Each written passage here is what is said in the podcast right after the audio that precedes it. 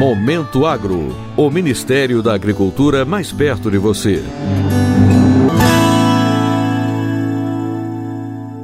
No segundo dia de debates da Agência Brasileira na 26ª Conferência das Nações Unidas sobre as Mudanças Climáticas, COP26, nesta terça-feira, em Glasgow, na Escócia, representantes do Ministério da Agricultura, Pecuária e Abastecimento e da Embrapa participaram do painel Carbono Orgânico no Solo Oportunidades e Desafios.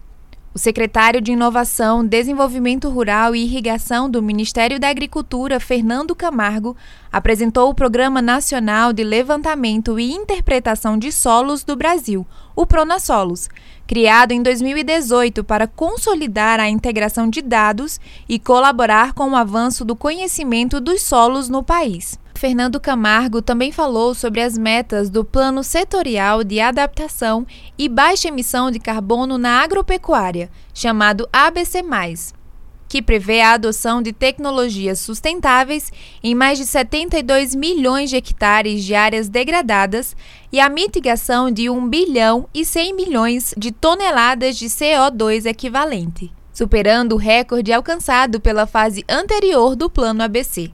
Conversamos sobre o plano ABC, sobre as metas do ABC, sobre a importância da recuperação de pastagens degradadas e a fixação biológica do nitrogênio no solo para a gente ter mais carbono nos nossos solos, sobre a importância do sistema radicular das nossas pastagens e a importância e o futuro que o Brasil tem para comercializar esse carbono a partir do novo livro de regras e a discussão do artigo 6 do Acordo de Paris.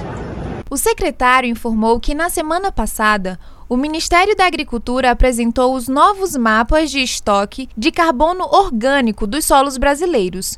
O material é uma importante ferramenta para subsidiar políticas públicas relacionadas às mudanças climáticas e à diminuição da emissão dos gases de efeito estufa, com gestão eficiente nos recursos naturais. O presidente da Embrapa, Celso Moretti, destacou a pesquisa da Embrapa Solos, que resultou no lançamento recente dos mapas de carbono orgânico dos solos brasileiros.